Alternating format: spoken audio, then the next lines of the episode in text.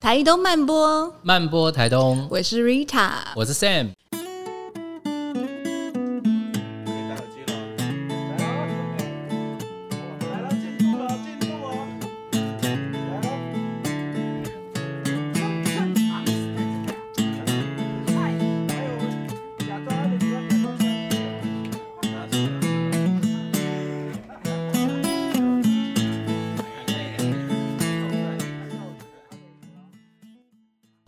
天要介绍一个我觉得非常非常酷的，他在我心中是一个小偶像。然后呢，因为台东其实有很多丰富的山跟海，然后其实这些自然它怎么样去融入在我们的血液里面，变成是一种生活设计的美感。那这个人一出场，我觉得他代表的身上就是美感这两个字。让我们掌声欢迎我们今天的特别来宾圣华哥，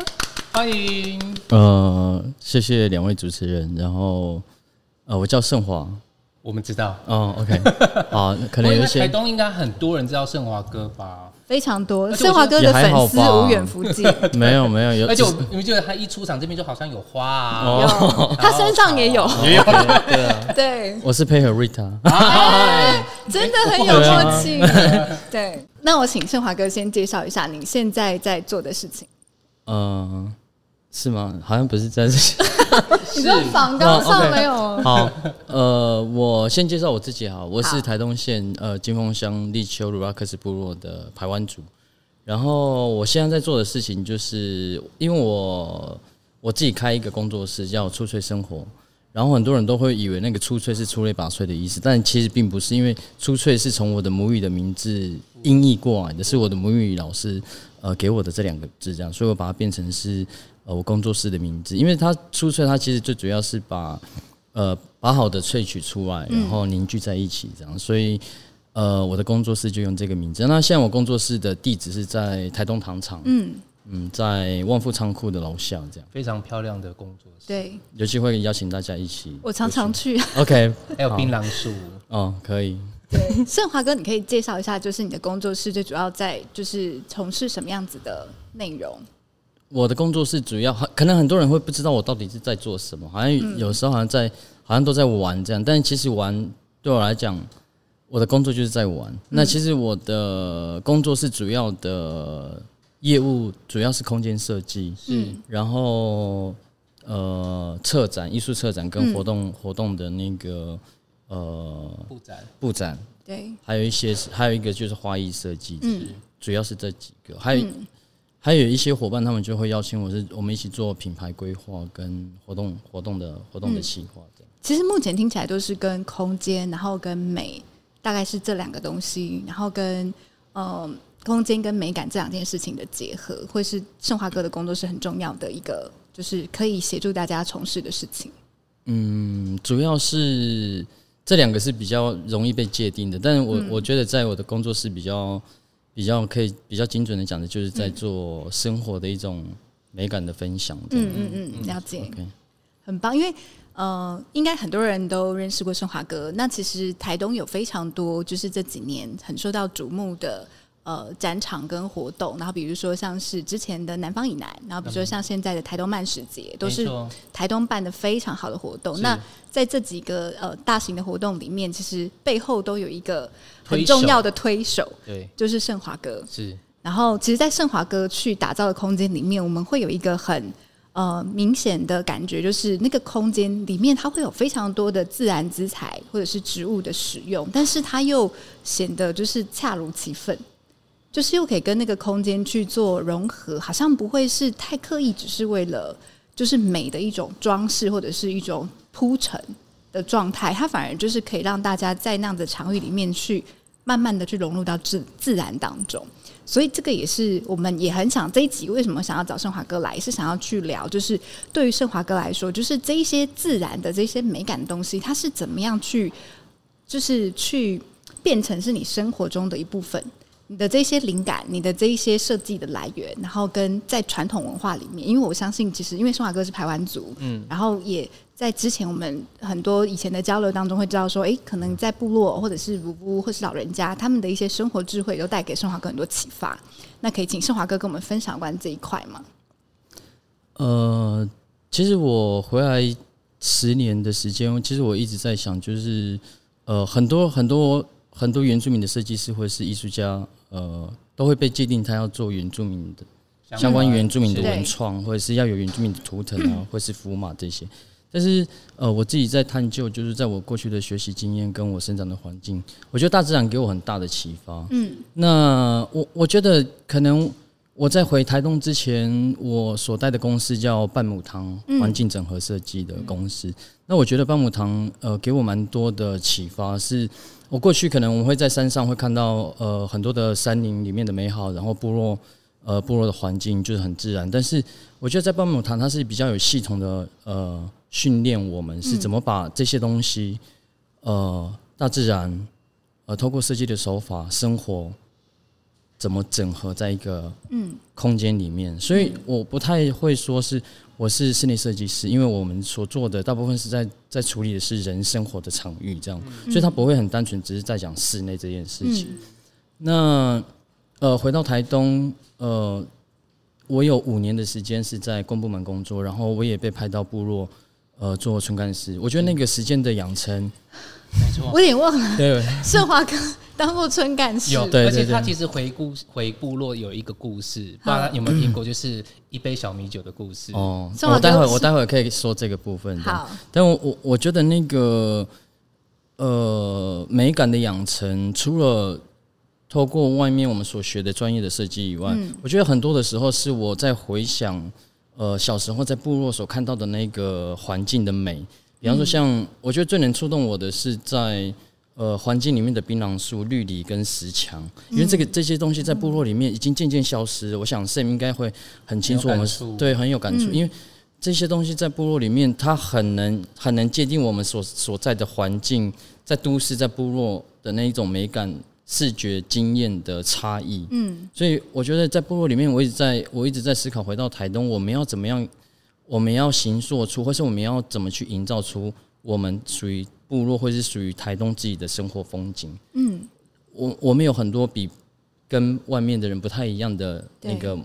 呃文化底蕴，所以我会从这些去搜寻我的。呃，在做创发，在做创意发想，或在设计的时候的一些灵感，这样，所以我觉得部落的经验对我来讲还蛮还蛮好的，尤其是我在当村干事的时候，我也在做呃小米田调，然后去部落去拜访老人家，就每一次的拜访，然后每到每一个部落来讲，我都觉得哇，不同的场域，即便是讲台湾族，那金轮有金轮的台湾族的个性，然后大武有大武的个性，所以哦。真的是不太一样，所以我们就不太会讲说我们自己是台湾族，我们讲说我是从鲁拉克斯，我会从甘纳登的台湾族这样，所以我们会把那个区域区域形塑出我们的个性，所以我们会把这样子的把它讲得很明显，我们不会很单纯讲说我是排湾族，因为那个那个环境里面就是养育我们、滋养我们呃的一个很重要的那个底蕴，这样子，就是有他自己部落的 DNA 啊。哦，对，我觉得这件事。是形容的非常好，我觉得那个部落的 DNA 这件事情的。那小米酒呢？哦，小米酒，我觉得 好。现要讲到这个，其实我有一年的时间，我是在做小米甜调，我就跑了从呃从呃应该算是从太麻里一直到大武，甚至在最南最南边的南田。嗯，那我们呃去拜访各个。各个种植小米跟红梨的呃小农，那其实我我所受访的受访者都是老人家，嗯，那那段时间其实我不太会说族语，但是我的语感还蛮好的，嗯，会听。会听，但是我不会讲，但是我就是要用很破的族语跟老人家沟通，这样，但是我就是有点有点害怕害怕讲错，但是我我到了一个部落，我觉得那个嘉金岭部落，它也很鲜明的很不一样的排湾族的个性，我觉得。那个我去拜访一个老人家，那老人家说啊，你们先喝啦，不要不要，先不要问那么多这样。我就喝，然后我就一面喝一面在问那个老人家。然后我的旁边的伙伴他就他就很惊讶，很惊讶就看着我，他就说：“哥，你刚刚一直讲台湾族语。”我说：“哦、真的吗？是因为喝了小米酒下去吗？”对，对，我就说：“现在给我来来一杯。”对，我觉得现在要 没有对啊，我就说：“哦，那个小米酒是。”我回到语言，我自己的语言系统母语的那个钥匙，那一把钥匙这样，所以我觉得那个经验很很美妙，所以我就一直就是，而且那个我觉得那个很多一个族群的美，很多是藏在那个语言里面这样，所以能能用没有办法讲很深，但是我就能用主语跟老人家沟通，他们其实还蛮惊讶的，因为他们很难想象说，哎、欸，你为什么这个年纪你可以讲，对，可以讲主语这样？因为他一直要用很深色的中文跟我们沟通，要回应我们。但是，如果说我们在做部落的工作，我知道 Sam 现在很努力在学台湾主语，我希望有一天我们可以用台湾主语一起来来来对话，这样来聊天，或者是来台东漫播也可以。对对对，我觉得我要开始学。对啊。所以，我我我觉得那个美，包括那个姿态的，我觉得这都藏在语言里面。是，就是一个一个族群的那个生活态度啊，他的知识啊，嗯、跟他的那个精神内涵，很多都是在那个语言里面。这样，是。从那个时候我发现，所以我一直要要很多的时候，就是要一直一直不断的操练自己在母语的母语的练习。嗯，其实刚刚升华哥有讲一个，可能跟我们今天，因为我们今天比较想讨论自然跟美嘛，那但是其实语言也是。生活的美，或者是文化的美里面非常非常重要的一块。是。然后，其实像上次我们也有聊到，就是现在有蛮多的人其实会忘记自己的母语，是，就是比较少去用到。其实它不只是呃，可能是原住民的朋友，其实包含闽南人、包含客家人，其实很多的语言都在消失。但是那个语言里面，它其实藏了很多，就是那个生活的姿态，它其实就在语言里面。你会用什么词语？它其实某个程度就代表你的生活的样貌，它是怎么样去堆叠出来的？没错，而且台湾族其实是一个很内敛的族群，他连要形容你，可能都会绕一大圈，嗯、所以那个那个故事就会很美丽。对对，那像格格，因为刚说到他就是这样做了很多的田调嘛，嗯，一定也从老人家这边学到很多有关于农业永续这件事。嗯、那回到你的工作本身呢？那怎么样让永续这件事情带到你的设计？的想法里面，呃，好像我大概讲一下，就是说，很多人会觉得好像我什么都做，但是其实我觉得回到，嗯、我都觉得是一件事情，是就是回到生活的本质这样，因为那生活的本质里面有包括这块土地，然后这块土地的风土，然后人，然后其实设计它主要是在解决我们生活上所遇到的这些问题，没错、嗯。那，哎、欸，我怎么？呃，所以你刚刚问什么去了？就是你哦，小米酒，小米酒，现在赶快拿。Okay. 我我觉得那一段时间跟老人家做小农复耕的时候，其实我觉得那是很踏实，再回到自己的呃土地上面。然后我也就那段时间，就是很多老人家就是呃，因为他们是找我，他他们几个小农一起合作，然后我变成是因为刚好那时候只有我一个年轻人嘛。他们就找我当他们的专专管人员，这样，然后也要帮他们拍照。有时候五点就说：“上午赶快，我们在小米田在采收，赶快帮我们拍照。”因为他们他们知五点吗？对，凌晨五点，所以他们知道他们有一群人在关注他们。就是那时候他们有有一个计划，就是说想要要做小呃，在灾后他们要把荒废的土地把它重新耕作，然后希望把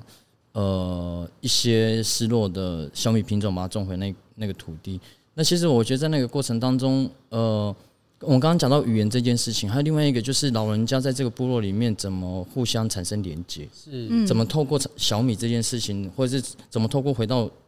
土地共耕的时候，怎么比怎么让人跟人之间产生连接？因为我们在那个田地里面，呃，包括很重要的，在我们田地里面会有公寮或者是达尔达这样一个休休憩的一个场域。那我就发现，当我们开始在耕作的时候，老人家就会召集。召集彼此，然后他们也会希望有年轻人的参与，因为在那个过程当中，有可能要到山林去采集呃呃自然素材，嗯，然后要开始搭建草屋。我觉得在那在那样子的环境里面，很容易呃，就是跟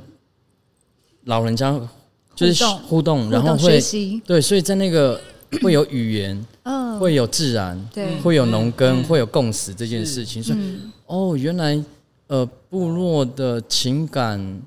过去我们讲分工，它其实就是用这样子的方式，一直在不断的在呃建构、在架构或者在维系这样子的一个社会组织，这样。所以，因为我们讲，其实整个，如果我们回归到讲设计这件事情，其实它最初的就是在解决这些问题。嗯，那它只设计只是一种手法，所以我觉得透过农耕这件事情，也让我也让我感觉。也让我意识到，就是说，哦，我们我们所重视的小，我们讲小米收获节好了，哦，原来它不是只有只有最欢乐的那个小米收获节那一个时候，但其实所他重视的是在小米整个的生命的时序，是，就是我觉得哦。我们以前都只有讲说丰年祭要大家欢乐，对，然后朋友朋友们来，然后讲说，哎，我们要去参加丰年祭。但是我们真正在那那个环境里面生长的时候。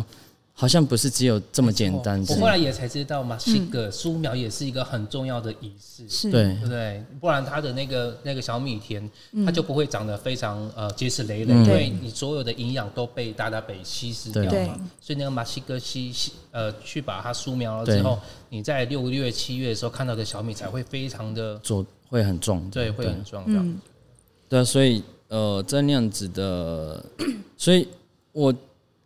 除除了人的连连连接以外，就是呃地景一直在改变，这样，嗯、所以在那样子的环境，你就会觉得每一刻都是美好的。嗯，即便是下雨天，因为老人家你种农耕，你就是要祈求要下雨，要不然我们用人力去浇灌那个整个基地的话，其实要投入到非常多的资产。没错，所以我就会更清楚说，哦，人跟自然之间是这么的紧密、紧紧密在一起的。是。因为我刚刚哥哥在讲的时候，我觉得那个画面超美，嗯，就觉得哇，非常的羡慕，可以跟老人家有这么多的互动。嗯、所以那时候你村你在做村办公村干事的时候，你是有广播吗？没有没有没有，没有广播、哦，广播什么？就是村办公室报告是吗？哦，有啊有，也有吗？如果说就工作的话来讲的话，我有我有要广播啊，比方说呃要来领米啊，或是要哎、欸、我们什么时候要来社社区打扫啊？或是呃要准备丰年祭啊，准备要要集合啊，要要做什么？这样都都会广播，还蛮有趣的。哎呀，超酷！我会很紧张。经验是什么？呃，当村干是最有趣、最有趣的经验哦。其实我觉得最有趣的经验是在台风的时候。台风，因为台风的时候，就部落的年轻人都会聚在一起，因为他们想要说要嗯呃帮部落做什么事情这样。但其实我很紧张，因为那么多的小孩子，那么多年轻人要聚在。呃，办公处我就要照顾他们，要照顾他们的安全，然后我又要对整个部落负责任，这样。是的。所以，所以我会觉得那个还蛮妙的，因为就是大家，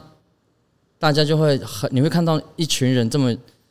齐心，呃，凝聚凝聚在一起，然后就是为了要要保护部落，这样。好感动哦。嗯。那这么多的弟弟他们呢？像你回去之后，你你做这些美学的工作，又把。部落的弟弟他们带起来吗？还是你在这个过程当中有遇到什么样的困难？其实是呃，在在传传递这个你的你的你的生活智慧也好，或者是你的美学智慧，有没有遇到什么样困难？呃，我觉得盛盛问的这个问题很好哦，因为其实我们排湾族除了很内敛以外，他很讲究在生活空间，包括服装，嗯，到。到任何在饮食的部分，我都觉得每一天或是每一次的都有经历那个仪式感，因为现在很讲流行讲仪式感这样，所以我觉得包括尤其是在我们在在做祭典前的呃文化成长的时候，其实我觉得呃怎么把排湾族在生活上的美感呃落实到每一每一个时刻，我觉得在祭典前的操练。我觉得这个还蛮重要的，你就会看见老人家在社区里面，在田里面，或是即便是他在酿酒，在做那个奇纳姆，或是在在分食的时候，我觉得在那个里面你会看到一个一个族群里的生活礼仪，嗯，跟我讲那个礼仪就是呃，对对这个社会社会社会架构、阶级组织这样，对头目、对于耆老、对于。呃，鳏寡孤独，然后对于小孩子的那个关心照顾，在那个时刻很，很很很容易被彰显出来。真是，我觉得很美。嗯，就包括我们在吃那个皮牛拉车啊的时候，嗯、对我觉得是，他就你就不可以想怎么吃，嗯，你一定要只吃你的前面，对对对，开始慢慢的往前。皮牛拉称碗就是三地饭，三摇摇，还有叫摇摇饭，对。它是就是以前的人在山上做事情的时候，大家就会煮一大锅这样子的米饭，然后其实它这个三地饭它有它的意义在，是。对。请瑞塔可以介绍一下，我请盛华，因为盛华哥在，我就不好意思说，哦、怕他纠正。好了，那其实因为以前我我也问过说三地饭为什么会会是成为三 D 饭这样，嗯，因为其实以前白米就很难取得，嗯，然后很贵，然后小米更不可能嘛，嗯，所以可能会用仅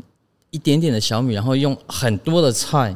然后妈妈就会把很去温饱，对，去去把那个粥先煮好，然后再把菜放进去，这样煮、嗯、煮了一大锅嗯。菜，然后呃里面可能会放南瓜啊，会放其他的，嗯、然后它的配菜可能会有什么豆腐乳啊，对，呃什么肉啊，生姜、生姜啊，对生姜，还有那个还有什么很多？鱼干。哦，对鱼干啊、咸鱼啊这些，嗯。但像刚刚讲到一个蛮重要的，就是台湾族的礼仪是从什么什么时候开始教？就是在餐桌上面的时候，尤其是尤其是在做那个舀舀饭、舀舀饭的时候，我们讲三 D 饭的时候，它每一个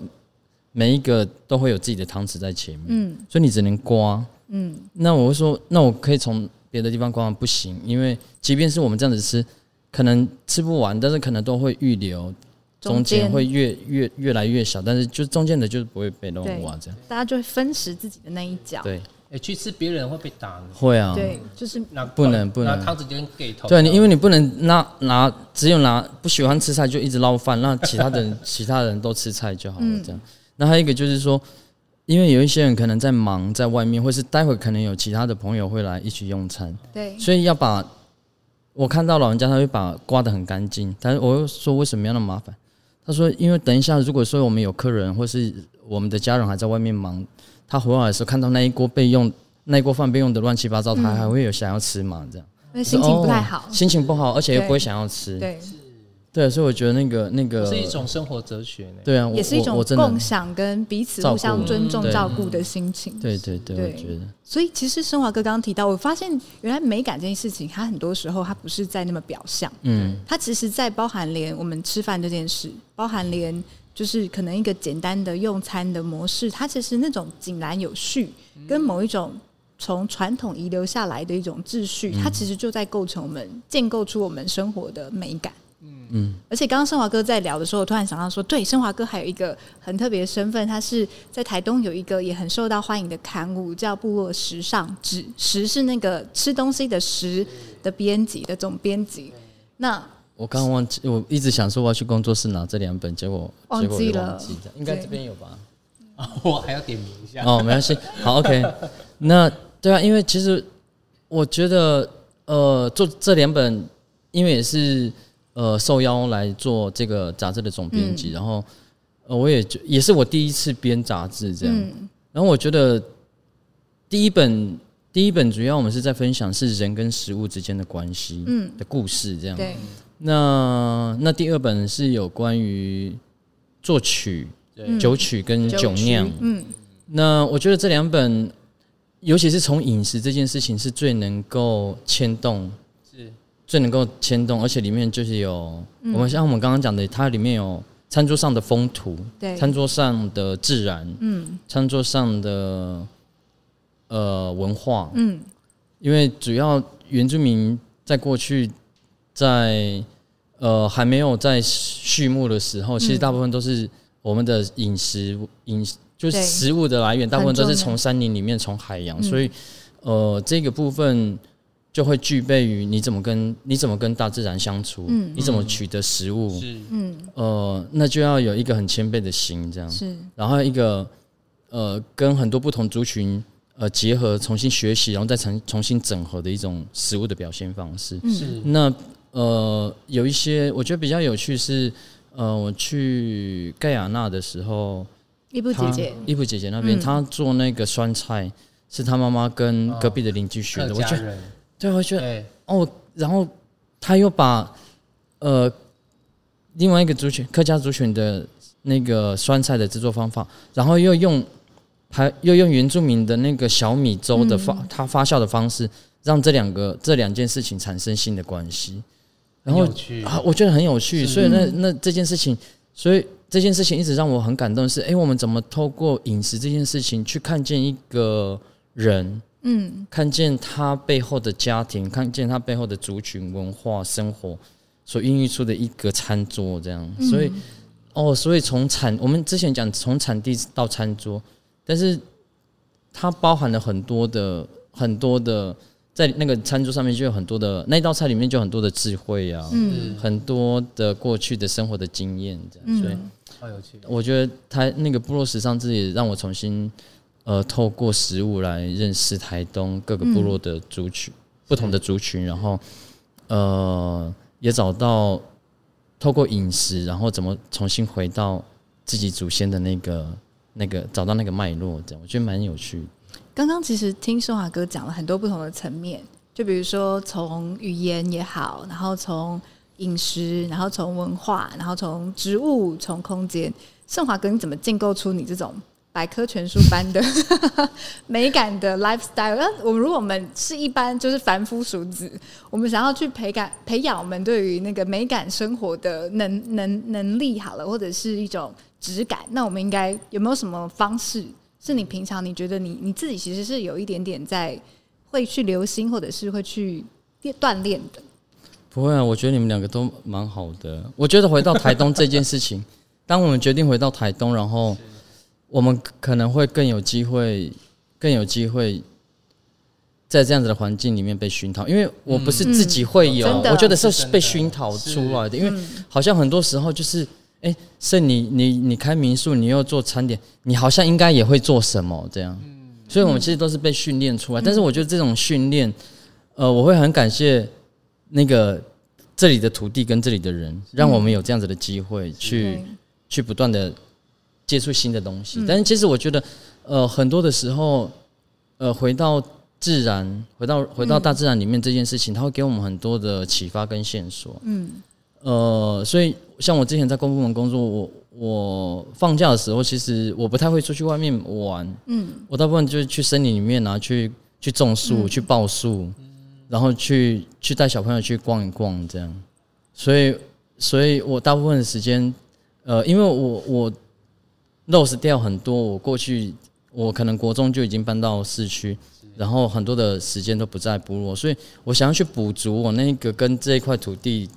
的那个关系关系，这样、嗯、对。宋华哥刚刚在讲的时候，我想到刚刚 Sam 提了一个词嘛，叫部落的 DNA，、嗯、然后我觉得其实会住在台东的人也有一种台东的 DNA，嗯，就是。可能对于我来说，我为什么当初会移居到台东，是因为我很喜欢台东，就是离自然很近。嗯，就是你不管是上山或者是下海，它感觉就是山海，它就是像我家就打开门就是中央山，打开窗就是中央山脉。然后我还记得有一次，那时候我们在跟宋华哥一起工作，我们就是开车经过的地方，然后突然他就想到说：“哎，我带你们去资本湿地。”然后就开车去，我们就是整个团队，大家就在那边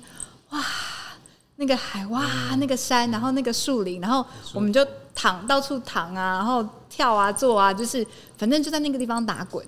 然后其实这个东西，这个好像是生工作上面的一个小小的细节，可是我就会发现说，那个东西是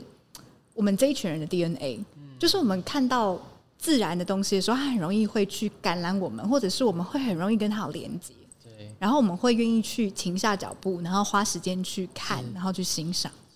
嗯，我我真的觉得我每天都很幸福，嗯、因为我我要睡觉的地方就是听得到海浪的声音，因为我靠海边嘛。每天睡觉前就是海风这样吹进来，然后海浪声音，对啊，一羡慕，真的每天羡慕哎，嗯、就是羡慕我自己哦，睡觉还羡慕自己，真的对。然后像我每天就是从太马里来市区上班嘛，嗯、就像刚刚绿塔讲的，你你会因为某一个。呃，感动你会停下来。嗯，以前在在城市工作，你不可能会停住，你就是在赶什么都在。可能后面已经被推。对对，什么都在赶。所以像我现在每次上班从太麻里这样过来，路上天气非常好，我会停在华园，华园的那个上坡看那个整个海湾，嗯、就会觉得好感动，怎么会这么的幸福？对，嗯、我我我其实还蛮有感的。对，像你刚刚讲的，因为我们走会走的是同一条路线，哦、有时候我会不断。因为我出发的时候会告诉我自己，我不是去工作，嗯、即便我知道是工作，但是我都把每一天会变成是新的一天这样，然后你会发出不会一直发出不断的赞叹，因为每一天那个海不会都是一样的，嗯、有时候是金色的那个，嗯、你会看到那个太阳从太太阳从太平洋那边升起，然后整个海面是金色的，真的，有时候是会看到海上的光斑，所以我觉得哇。我们好，我们何其有幸可以生活在这样子的场域，所以别人说：“哎、欸，你们拍的照片是去哪里玩？”我说：“没有，在路边。对”所以他可以带我去。我说：“有时候对，那是我们的日常。”对啊，所以我把每一天在移动的过程当中是跟自己独处，然后又是在度假的感觉，因为就是要享受那个短短的时间在移动的时候，在台东任何一个角落，嗯，都会是就是很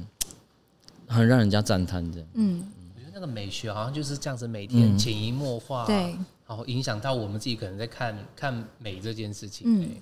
有时候你就是去留心，包含连颜色好了，其实，在大自然当中，它都有很多，我觉得甚至是人都能很难想象，就是哇，就是怎么可以有这样子的颜色的色调，或者是这样子的组合，那个是在大自然里面，它就是这样子很浑然天成的。我觉得那些东西都会，反正每次看到的时候，都会觉得就是太美了。对，这也是其实盛华哥他的工作室，我不知道盛华哥你还记不记得？其实我我不知道 Sam 是怎么跟盛华哥 认识，你们记不记得你们第一次相遇？那我记得我跟盛华哥第一次相遇的时候，我就是去到他当时的工作室。然后其实我去到他的工作室的时候，我就一进去，然后我们在聊公事，然后我就聊一聊之后，我就像个疯子一样，我就开始哭，就是默默的掉眼泪这样。很有感触的哭，就是我不知道怎么说，就是因为那个时候我刚好搬来台东，然后其实生活有很多，就是诶也还在适应当中。那可是，一来又很多日常的匆忙或者是繁琐的事物在在一直不断的，好像推挤着我，就是那个感觉跟在台北的那个步调，好像突然到台东来还没有办法慢下来。可是那个时候我真的会哭，是因为我进到盛华哥的的工作室的时候，我看到他的。桌子，我看到他的植物，我看到他书架上的书，我看到他整个那个空间的摆放，我突然会很有一种就是内内在被小小的碰这种感觉，就觉得说，其实这才是我要的生活。嗯，在哪里工作室？他那个时候是在那个 TTICC 里面。嗯、哦，对。但是盛华哥他不管，反正你只要把他那个空间给他，就是在哪里，你知道在厕所他都可以把它变得非常吗？就是对。这是我觉得非常，嗯、你知道我曾经听过一个，我我非常认同哦，就是台台北有一个茶师叫做小曼老师，然后他其实有在京都开小曼茶屋，然后那个时候我们有一次在一个讲座上碰到面，然后那时候我就问他说：“哎，小曼老师你怎么去挑茶？”就是因为他常在找一种野放茶，然后他就会去找茶农来配合这样。那么我那时候就问他一个问题说：“那你怎么知道说你要找谁的茶？”然后那个时候他回答了我这个问题的时候，其实他对我的启发很深。他说他会做的一件事情就是他会去看那个茶农的家，嗯，因为他其实根本不用去试他的茶，他其实只要去到他的空间场域，他就可以知道说他什么生活，嗯，他信仰什么。他对日常跟对很多细节，他是怎么样去去行事，他怎么样去感受的。然后我觉得盛华哥的工作室就是给我这样子的感觉，就是我要了解他这个人，我就走进他的空间，我就可以很深的知道说他在他的日常里面，他的他的在意的东西是什么，他的价值是什么，他的步调是什么，然后他整个人的那个呈现是什么，他其实。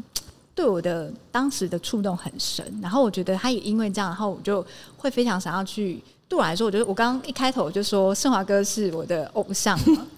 就 是这这不是恭维这样子，就是因为我觉得盛华哥就是他随时就是你知道，就是把自己打理的很好，哦，是他的穿着、他的仪态，然后他的工作，然后他的呈现，甚至是其实。在我们工作的时候，有很多很小的地方，你就可以看出来，甚至它的那个美，它其实已经不是外在的形式，嗯，它甚至连是跟人的那个对话，跟他可能刚开始碰到的一个，比如说我们去锯牧场，他跟那个老板的对话，你都可以知道说，这个人他真的是非常有修养。他就是他的那个美，是甚至在他的言行里面，他都一直在流露出来，就是那个那个电那个频率那个电波 一直在感染你，是吗？没有说好满的，好满都有点听的都有点不太好意思。嗯，但是真心话哦。不过我们有呃有一个很比较类似的地方，就是呃我也是第一次去到振华哥的当时的工作室，其实在立秋。嗯。哦。啊，然后那时候我去他的他的房间，嗯，跟哎不是就是二楼，我也是其实被震慑到。那是我呃我还没有经营民宿前，我还没有经营民宿之前，然后我就到了那个空间去，我发现到我非常的惊讶，说这个地方怎么会这么的。自然让人家感动，嗯，不是那个东西，就因为我今天在台北做饭店嘛，嗯，然后我们饭店有大概十几家分馆，每一个其实告诉我的都是，反正就请木木工，然后呃贴皮，什么都是贴皮，然后都跟跟跟自然的东西是完全一点关系都没有，它就是一些冷冰冰的冷冰冰的一些素材，嗯，可是我进到那个呃盛华哥在卢拉克斯的那个他的工作室，我非常惊讶是。他怎么可以把生活的东西弄得这么美？嗯，即便它就只是一串小米，嗯，它也可以哎、欸、加嘎，然后再配上其其他植栽，它就非常的美丽。哎、欸，加嘎就是木塞啦，嗯，对，竹塞，还是还是会忍不住只讲木。没关系，没事。我如果听到，我就会再请你补充这样子。嗯、对，呃，我就回到。刚刚讲的就是说，其实我自己回到台东来，我觉得人啊，我们讲人，你们会，我们从不同的地方来到台东，我觉得我们有共同的一个，好，我们讲到台东的 DNA 好了，它有一个我们在追寻的就是心灵的居所这件事情，就是我们在找一个最贴近我们想要的，包括比方说像圣经营民宿，然后丽卡咖啡，包括接下来一个布赖布赖的那个新的店，我都觉得。我们除了在做一个要分享给别人的空间里面以外，其实我们最想要的就是把我们内在的那个呃，我们有的这个部分美好的这个部分分享给别人，这样子。嗯、像不管是旅行社或是呃，也是，我觉得都是这样的起心动念。因为我们在台东，我们更有机会，更有时间可以去去除了生活这件事情，或者是呃生意这件事情，我们有。更多的时间再去思考，我要怎么把我内在的美好分享给别人。这样，对，所以这个也是我在在处理别人的空间，呃，在处理自己的空间的时候，想要去达成的一个一个目的。嗯，对，因为任何人来这个空间的时候，他的连我自己都不放松了，我怎么让别人来放松？嗯，对。圣华哥的工工作室随时让大家想要去赖在那边，连上次我们去，然后连那个鸟都一直飞进来，这样子，连生物都会进来。对，感觉是像大武山吗？那没有，其实我更希我更希望是我的工作室是在山林里面，这样在更自然的、更自然的环境里面。那我有点好奇，圣华哥在你要去处理一个空间的时候，你会不会有什么仪式，或者是你会先做的步骤？哦，我会，其实我会，因为像我之前做呃我的。第一个案子在台东是咖啡馆，就是给杜鲁咖啡馆。嗯、然后他们在广东高工，包括是在糖厂。其实有的时候我去看空间，跟我的业主看完之后，呃，我会自己再去这样。嗯。然后我会在那个空间里面，我都会说我要跟那个空间产生对话。嗯。是因为有的时候，我我之前比较特别的经验就是，不是我在想说那个空间要长什么样，是那个空间一直在告诉我。他要长出什么样子？这样，他想要变成什么样子？所以我觉得，哎，那种感觉还蛮奇妙的。就是，呃，当你当你释放出这个空间要被被被你，嗯，要被你呃设计，或者是要被你去整理的时候，呃，我我当我发发愿发愿这件事情的时候，呃，我就把心静在那个地方，然后跟那个空间产生对话，呃。对，我要去思考说，在那个环境里面可能会发生什么样的事情，然后、嗯、呃，会有哪一些人会进到这个地方，或是你想要吸引到哪一些人？嗯，就那个空间里面，它就会自己会会长出这些，会释放出这些讯息。嗯，好美哦。对，其实我我觉得，我觉得应该我们都都有具备这样的能力。跟其实，在大自然里面，因为比方说去报数这件事情，因为你就是在跟他交换讯息。嗯、对。你你在采花或者在在任何你在游泳或者我都是觉得是一种在交换能量在交换的时候，对。而且我觉得呃有有一些行为我在城市跟这边其实会有一个很大的差异，很奇怪，就是我可能要采集植物的时候，我会先跟他说话呢。哦。以前在都在都市哪会？但是在都市也不会随便采集，但是会在这边采集的时候，你会想要先尊。尊敬这个大自然，嗯嗯、会是有一些声音告诉他、哦：“谢谢你这么美。”然后对对对，类似像这样，我要让你哦，对，或是唱歌给他们听。对，因为我去，尤其是我去森林里面的时候，我会。这是白雪公主才会做。没有没有没有，不是不是不是，是真的是像我们之前，我其实我们原住民都会这样，有时候去山山里面，就是告诉山山上的夫妇他们啊，告诉整个大自然说：“哎，我来到这个地方，你可能。”就是包括我们，像我们去森林里面会，不是纵火，然后去开垦一块地的时候，我们都会先 先起火，然后让让祖灵啊，让他们会知道说我们在这个地方。其实我觉得那个就是一种仪式，对，进到那个空间里面，跟那个空间打招呼啊，进到山林里面跟那个打招呼，嗯，这种的方式，嗯，对啊，很美。因为之前我们有办一个山林阅读节，在去年的时候，然后也是有邀请盛华哥来，然后他就是带着大家去采。就是他自己有准备，然后可能现场也有做一些植物的采集，因为盛华哥也有一个蛮呃，大家都知道他的一个招牌，就是他其实对于花艺或者是植物的部分，他的那种感受力跟他的美感是很强的。是像我这样讲的时候，我也想到说，哎，去年也是在圣诞节的时候，我们就邀请盛华哥来我们的店里面，然后去。教大家就是编那个圣诞的花、哦哦、花环、哦，超美的，超美。然后，但是我觉得那个我印象很深刻，就是因为圣诞花环，大家想到就是啊，要不然就是红色，要不然就是绿色，就是圣诞红、嗯嗯，就是一定要很缤纷。圣诞的配色，对。但是其实盛华哥那天带来的花材，就其实它都是非常素雅的颜色，它的那个颜色就是可能淡淡的黄、淡淡的绿，然后就是甚至是有一些植物，它是已经慢慢的干枯掉的那种藤的颜色。但是对于盛华哥来说，他就觉得说，所有的美这件事情，它不一定是你一定是要用这么强烈的颜色，你才能够去铺陈。有的时候，你可能是很素雅的颜色，但是它也可以很有层次。没错。欸、那瑞塔，你那是办那个呃，来参与的人都是台东境内的人吗？哦，有一个我好像云林特地来，然后他就说是盛华哥的粉丝。因为我一直很好奇，想问盛华哥，就是说，因为你在台东一定有教过花环，然后，但是我记得在上个礼拜，上礼拜在高雄也上了一台呃花环的课。我想问一下，就是说，你准备素材的差异在哪？第第一个，第二个是你在带这样不同城市的人有没有什么差异？嗯，呃，我我会先去，比方说我要这次去高雄，其实我会看邀请我的业主，他他有没有期望要变成。他想要带什么样的花艺？这样，因为他那个是法式餐厅，所以我我我可能有给我自己蛮大的压力，说是不是要符合他们呃来这边的客人的层次？是。然后呃，在配色上面，因为在配色或者在选花的时候，是不是要用比较高级的这样？是。但是还好，我的那个呃同学，我的业主，他他是普门普门的同学，是我普门的同学，所以他们。呃，他们的餐厅也是走比较是属于呃自然的食材的这个部分，嗯、所以呃，他希望我在做什么，就我在台东做什么，在那边也可以做什么，这样就不要限定说要以他的那个呃原本的餐厅的风格去设定，嗯、他他希望是他想要分享的就是自然花艺这个部分，这样，所以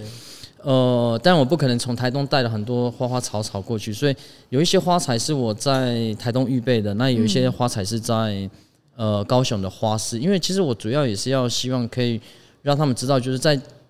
在大自然里面，或者是你在你身边，大概会有哪一些素材你可以去使用。嗯，那你在花店你怎么去选择一些比较呃容易去搭配的花材？这样，但是其实，在台东有更更好的更好的选择，就是因为在大自然里面，嗯，所以我是整个我会称为说整个台东就是我的花园，这样是，对，所以我就要去去照顾他们啦。但在台中的哎、欸，在别的县市的话，我就不太会用这样子的方式，嗯、因为我不可能去带他们去公园去采集，然后不可能带带他们在呃人行道那边去，因为他们很多很漂亮的植物没有错，但是我不太可能带他们去，没错，所以我我就要帮他们就呃，比方说这次是母亲节的主题，我就可能就会呃，他们做的花草可能就帮他们包好一包一包一包，嗯，他们不需要太多的时间再去做整理，嗯，然后。也也让他们知道说，我我我我确实会告诉他们，我在台东带的花艺会有很多的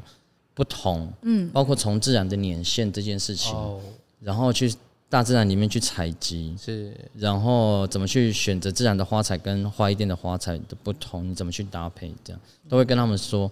因为他们会知道说，哦，原来在台东的我们在带的花艺。跟他们不太一样，是因为我在台北都很喜欢买花，然后但来台东的时候，我就有一点点小困扰，我就觉得好像花店很少。然后我就跟我朋友就是讲之后，他就说花店要花店干嘛？然后就是给我剪刀，就是 去山上采啊，去公园采，几乎家家户户可能就是自然这个东西，它是在我们生活当中很随手可得的。没错，没错。嗯，振华哥就是有那个巧手。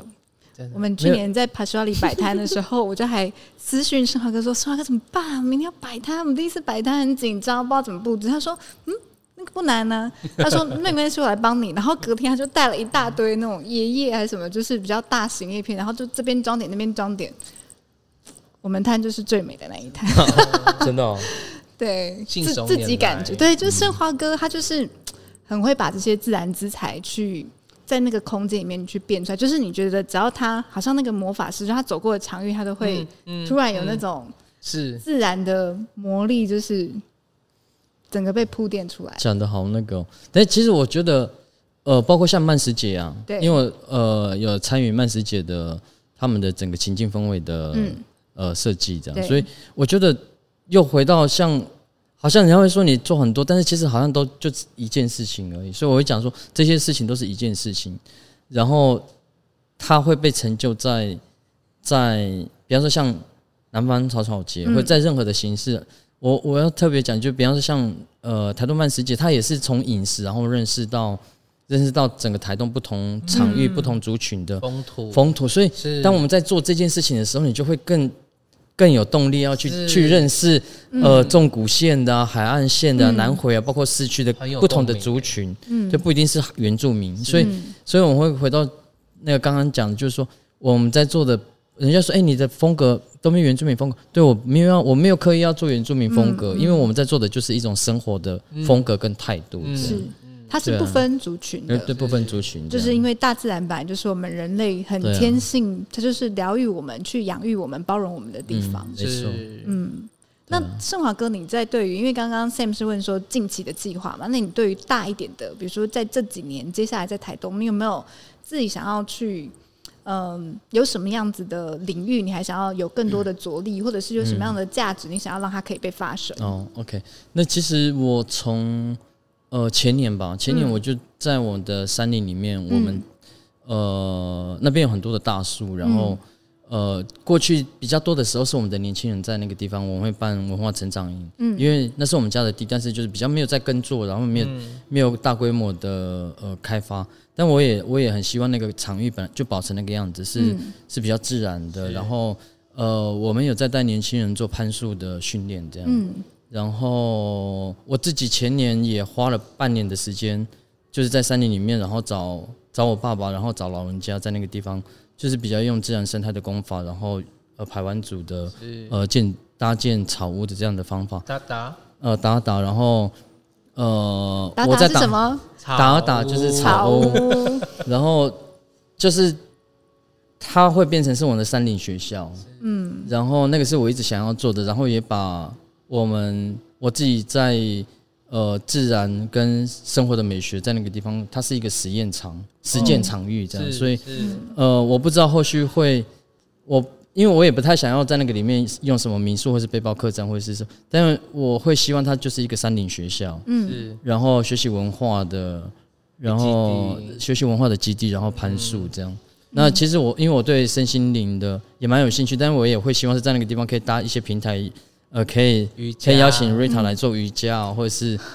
对，或者是学习画工艺，我们就是要去森林里面放松，这样，所以那个是我持续有在做。因为今年本来在年初的时候，本来要继续去进到山林里面去，嗯、去继续打造那个森林厨房，嗯，但就是今年年初比较忙，所以又把又把工作把它暂缓。因为我在那个森林里面已经就是有种一些植物，呃，树，因为我很早我在当村干事的时候，我在那边就就一直在种树，然后把一些槟榔树把它。汰换掉，然后就是希望是在那个森林里面，就是我我也希望以后呢是是我的生活场域，然后可以可以邀请大家来，呃呃学习森林森林嗯森林的生活体验这样，然后我们也持续在办年轻人的呃攀，就是我们定期会培训年轻人去做那个呃攀树的教练，做种子种子的训练这样，因为现在现在是。呃，我的舅舅就是杜牧师，他们有在，我不在的话，就他们在去在做这一块，嗯，然后让呃教会的学生啊，呃，或者是从别的教会来的一些教友们，他们可以去使用那个基地，嗯嗯，对，但就是持续在打造那个场域的时候，我我还是会一直在持续，我没有想要特别快，是因为呃，我的父亲他们他们。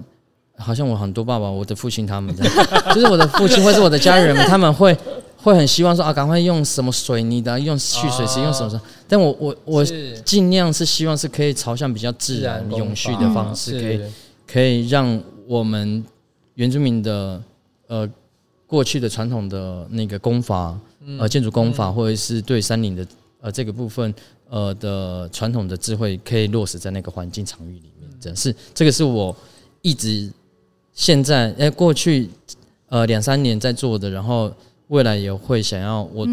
会回到部落要去做的这一块事情，这样。我刚刚有提取一个东西，就是我们前面在讲台东的美的时候，其实我们讲到一个关键，就是台东的美是在我们我们的生活场域是被自然包围的。那在刚刚从升华哥的分享到现在，其实我又提取出另外一个重点跟关键字，就是从慢食节也好，或是从你刚刚讲说要在山上盖。东西的这个，我我突然发现到“慢”这个字，也是台东的美里面非常重要的一个关键字。就是原来美这件事情，它其实是需要耐心的，是。它其实是需要时间去酝酿、堆叠、累积感受的，而且要让自然参与的。对，我觉得让自然参与这件事情很重要，还蛮重要。嗯，我觉得是蓝雨启发的，就是嗯，因为他们你看他们的芋头田啊，是。他们就是砌了之后用孤老师这样。用珊瑚去砌的，嗯，它没多久之后就会有那个那个攀附的那个，就把它包起来，嗯，它你就会看到那个人工跟自然的合作的那个田间的美，嗯，其实，在台湾族一样啊传统的砌石，然后老人家在种一些，比方说像月桃啊、假酸浆啊，周边要用的，家里周边要用的食物植物的时候，那个那个东西是一直。一直不断的堆砌，没错，然后也让自然参与，这样我觉得很很美。而且像我们每次看到部落的夫妇，他们就在可能在这里填的时候啊，一些石头就丢丢丢，嗯，他随便丢丢一段时间，那个乌布有没有？就是那个那个石墙，石墙就这样被堆叠起来，超美的。那真的是时间跟自然结合在一起，那个慢字就在这个里面。嗯，没错。最后一题问盛华哥，对你来说美是什么？美感是什么？美感哦，就是慢慢，就是生活里面所咀嚼出来，就是慢慢堆积出来的啦，嗯，对吧？因为我们很容易从形式上的美去看见美这件事情，嗯、但是，嗯，我刚刚讲到慢这件事情，因为你动，你慢了，你的态度慢了，嗯，你的心态慢了之后，你就会更容易发现你生活周遭很细微的这些，呃，你就会去感受风啊，感受到太阳啊，感受到你周边的人。共同集合出来的，是那种不是除了视觉上的美以外，说那种无感的美，这样是嗯。所以刚刚其实哥哥有分享，就是小米酒一杯小米酒的开关了，他开始会说母语，然后进入部落的那个连接，对不对？对。所以哥，你现在刚刚喝完那一杯是来，这个是南回的红礼先生的酒。我觉得我刚刚喝的时候就有喝到那个福福给我的那那一把钥匙，这样。就是会讲母语了吗？现在我觉得这一款有让我想到那时候吴吴给我的那一把钥匙小米酒。所以盛华哥，其实你现在是主语蛮流利的，对不对？呃，那个有老板在那边，我不太好意思。那不然可以啦，可以以主语来帮我们做一个结束。哦，应该就是感谢吧。哦，呃，爱说读书，呃，古西班吉斯马扎马里马里马萨鲁安阿达。呃，爱说啊，那该马扎台东设计中心为阿班呃，爱说你们家主持人阿班的布拉瑞扬，的布拉瑞扬，搞到的瑞塔，呃，马里马里马萨罗阿达江努门，爱说你们那是爱乌卡少尼，呃，阿班阿扎阿扎古西爱乌卡少尼，阿班那个马西古